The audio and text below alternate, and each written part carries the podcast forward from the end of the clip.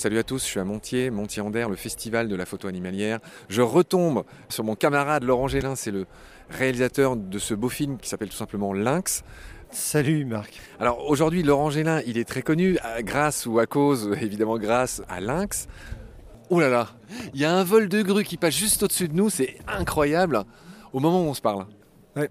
J'aime bien ce son-là parce que chez moi dans le Jura, on, si on a à la période de migration, je les entends. Parfois, je les vois même pas parce que c'est sous le brouillard, mais je les entends. Ça me fait toujours penser à Montier-en-Der.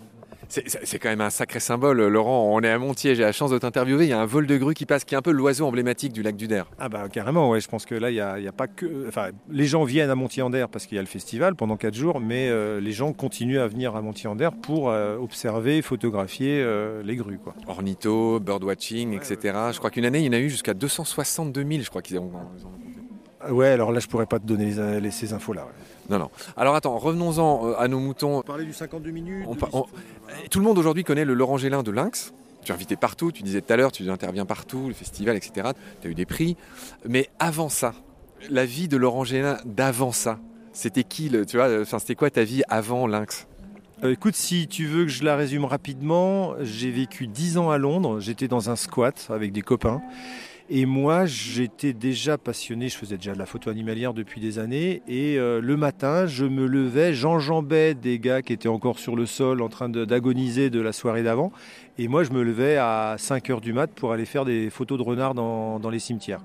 Donc ça a duré 10 ans. J'étais photographe, je faisais, de la, je faisais de la photo aussi commerciale. Et j'ai eu une vie que je regrette vraiment pas parce que je travaillais pendant 6 mois de l'année à Londres dans des bar mitzvahs, j'ai même fait des portraits, euh, portraits de...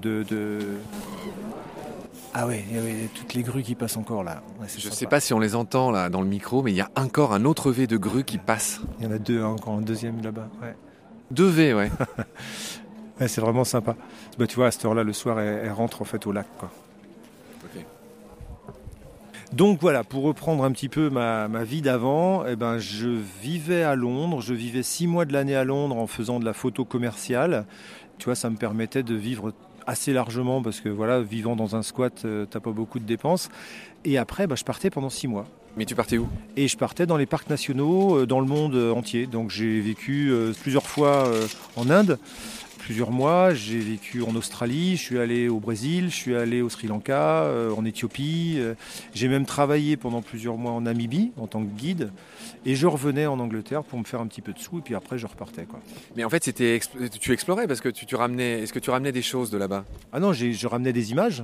Et en fait, je me suis fait une banque d'images avec une agence avec laquelle je travaillais à Bristol euh, et qui me permettait justement d'avoir. À l'époque, je gagnais un peu plus de sous parce que la photo n'était pas aussi démocratisée que maintenant. Et par conséquent, euh, avec le stock d'images que j'avais, bah, tu vois, ça me permettait de subvenir à mes besoins euh, premiers, tu vois, euh, pendant quelques mois. Et puis après, bah, je revenais, euh, je revenais en, en, en Angleterre pour, pour refaire un petit peu ma vie dans mon squat là. Il y a un déclic à un moment donné, tu es passé de l'image fixe, de la photo au, ciné. Ouais, mais ça, en fait, c'est vraiment le lynx qui m'a. En fait, si tu veux, au, au, bout de 5 ans de travail sur le lynx en photo, j'ai fait deux, j'ai fait un bouquin en anglais, j'ai fait un bouquin en français. Ben, tu vois, je me disais que j'allais peut-être pas en faire un troisième. Enfin, ça faisait peut-être un peu beaucoup sur la même thématique. Par contre, franchement, ça m'embêtait d'arrêter parce que je connaissais les individus, je connaissais les habitudes de certains lynx. Et ça, c'est un boulot d'années, de plusieurs années. Et de tout lâcher comme ça, je trouvais vraiment dommage parce que je commençais à prévoir les comportements d'une année sur l'autre. Et par conséquent, comme je voyais que mon métier évoluait et avait complètement évolué maintenant vers le film et la vidéo, euh, je me suis dit qu'il n'y avait pas de film sur le lynx, et sauvage en tout cas. Du coup, je me suis mis à filmer. Et les premiers mois, j'ai fait quelques images sympas. Et voilà, je me suis, j'ai approché une production. À, au début, on, on, devait faire un, juste un documentaire 52 en télé. Et puis, ben, j'ai accumulé suffisamment d'images pour qu'une autre production suisse me propose carrément un, un, vrai film cinéma. Et puis voilà, on est parti sur cette idée-là. On a remis trois années de, de tournage et, euh, et, on en est arrivé à, à ce film qui, qui a plutôt bien fonctionné au cinéma en plus. Merci pour ta grande disponibilité. Salut Laurent. Salut, à bientôt Marc.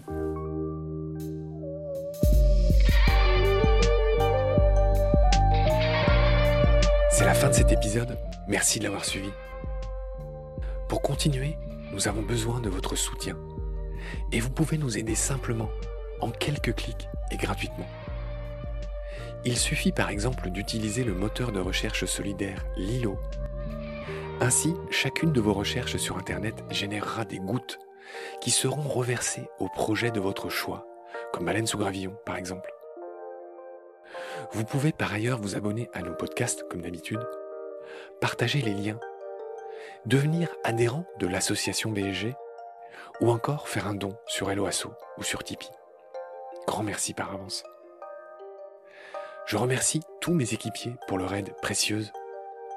Je vous retrouve bientôt pour de nouveaux épisodes. Et d'ici là, prenez soin de vous et de ce qu'il y a autour de vous. Merci. À bientôt.